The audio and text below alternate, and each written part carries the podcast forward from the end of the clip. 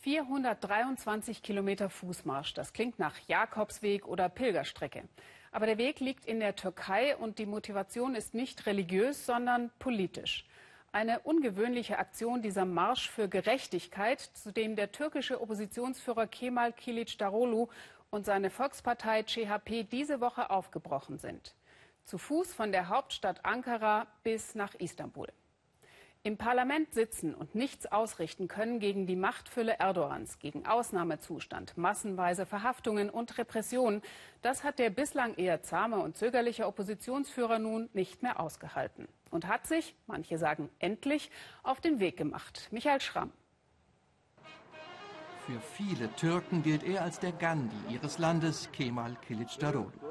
Seit 2010 ist der 69-jährige Vorsitzender der größten und mächtigsten Oppositionspartei im Lande, der sozialdemokratisch-kemalistischen CHP. Nur er könnte so etwas wie ein Gegenspieler für den immer mächtiger werdenden islamisch-konservativen Präsidenten Recep Tayyip Erdogan sein. Der CHP-Chef gilt als vorsichtig und zögerlich, nun aber macht der Opposition sichtbar. Am Ende muss Gerechtigkeit stehen. Wir marschieren für Gerechtigkeit, Demokratie, Menschenrechte und dafür, dass inhaftierte Journalisten wieder freigelassen werden. Seit fast einem Jahr herrscht in der Türkei nach dem Putschversuch vom 15. Juli Ausnahmezustand. Für Kılıçdaroğlu bedeutet das, allein der Verdacht der Nähe zur verbotenen kurdischen Arbeiterpartei PKK oder zur Bewegung des Islampredigers Fethullah Gülen, die die Regierung als Drahtzieher des Putschversuchs ansieht, kann genügen, seinen Job oder seine Freiheit zu verlieren. Dagegen marschiert man nun seit zehn Tagen an, rund 20 Kilometer pro Tag. Dabei könnte die Polizei jederzeit eingreifen.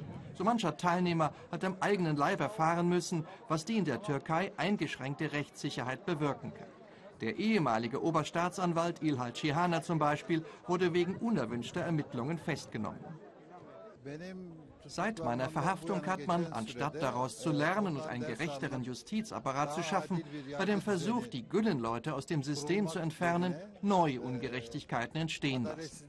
Derzeit sind in der Türkei viele Journalisten, aufgeklärte Menschen, Wissenschaftler, Politiker und Abgeordnete wegen nicht belegbarer Anschuldigungen in Haft Insgesamt etwa drei Wochen wird der Protesttross unterwegs sein. Je näher man dabei dem erklärten Ziel der Millionenstadt Istanbul kommen wird, umso größer dürfte die Zahl der Teilnehmer werden.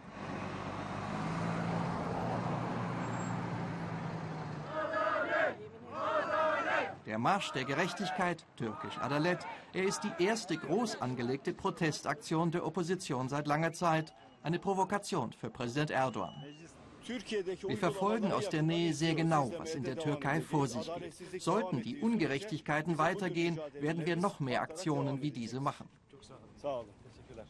Es sind nicht nur Anhänger der kemalistisch-sozialdemokratischen CHP, die mitmarschieren. Was sie alle eint, ist Kritik am autoritären Regierungsstil von Präsident Erdogan und der islamisch-konservativen Regierung. Nachdem der Marsch für Gerechtigkeit tagelang durch fast menschenleere Gegenden geführt hatte, nur begleitet von Polizisten, trifft er in der 24.000 Seelenstadt Gerede auf normale Bürger. Gerede, etwa 100 Kilometer westlich von Ankara gelegen, ist islamisch geprägt, eine Erdogan-Hochburg. Fast zwei Drittel gaben hier bei den letzten Wahlen der amtierenden Regierung ihre Stimme. Beim Verfassungsreferendum im April diesen Jahres votierten beinahe 90 Prozent mit Ja für mehr Macht für den Präsidenten. So richtig willkommen ist der Tross um den Oppositionsführer hier deshalb nicht. Was diesen Marsch angeht, so halte ich ihn in der heutigen Türkei für nicht förderlich.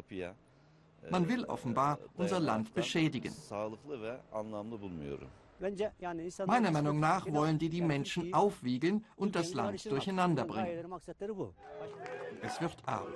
Die Demonstranten ziehen sich in ihre Begleitfahrzeuge zurück. Für Kemal Kılıçdaroğlu ist der Putschversuch vom Sommer letzten Jahres die historische Wende der türkischen Politik.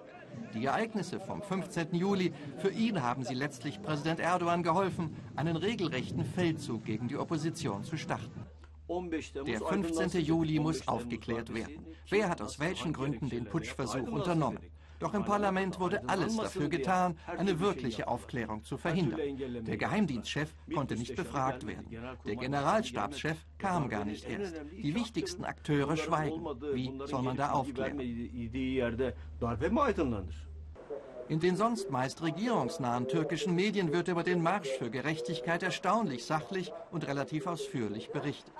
Kurz vor dem Jahrestag des Putschversuchs werden Kilicdaroglu und seine Leute in Istanbul eintreffen, sofern man sie nicht gewaltsam daran hindert.